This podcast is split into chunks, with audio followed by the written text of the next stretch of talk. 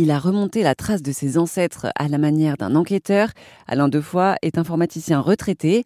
Il vit dans l'Ain et il a créé le site Cousin pour recenser toutes les informations et les actes de naissance et de décès sur les habitants de l'Ain. Bonjour Alain Defoy. Bonjour Léopoldine et bonjour à tous ceux qui vont nous écouter. D'où venez-vous d'abord?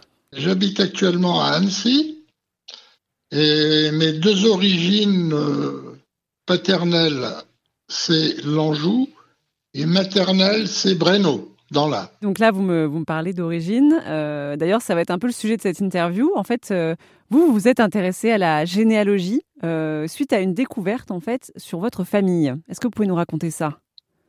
En fait, moi, je ne suis pas allé à la généalogie. On m'a attiré vers la généalogie. Et la première personne, c'est ma fille, euh, qui faisait partie des conscrits de Breno. Elle est conscrite organisant tous les ans euh, la vogue. Euh, c'est le terme de la fête du village, hein, la vogue.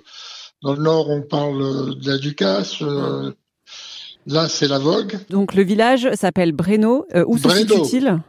Breno se situe sur le plateau du Haut-Bugey, entre euh, Hauteville et le plateau du Retors. C'est proche de Oyonnax. Voilà, alors ma fille faisait partie des conscrits euh, à Breno, ils organisaient la, vogue.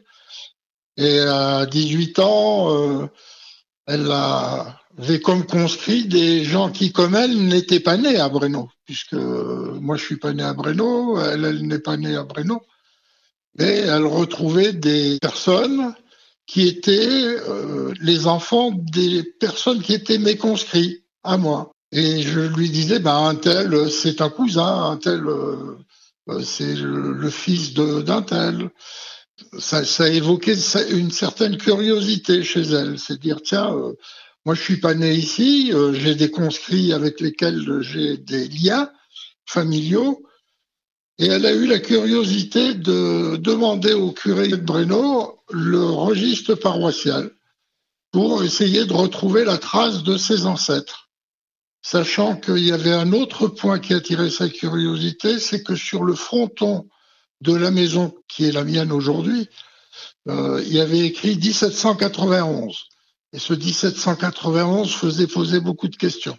Vous avez fait une découverte très surprenante en cherchant en fait euh, dans vos racines, euh, dans votre arbre généalogique. Est-ce que vous pouvez nous expliquer ce que c'est? Et de fil en aiguille, je me suis rendu compte dans le village que on était presque tous cousins. On avait tous un lien. Voilà, c'est ça la découverte la plus formidable c'est que plus je remontais dans le temps, plus on voyait les liens avec les différentes personnes de notre génération. Notre génération est une génération qui n'est plus dans le village. Mm. Celle de nos parents n'était plus dans le village. Donc, dans la fin, fin du 19e siècle, fin du 19e siècle, on, se prolonge au-delà.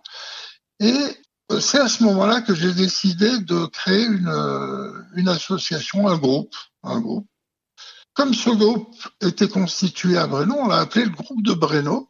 Et euh, j'ai fait le constat suivant, c'est que en prenant deux couples du XVIIe siècle, autour de 1650, deux couples du XVIIe siècle, et en faisant la descendance de ces deux couples, tout le village avait un lien avec ces deux couples.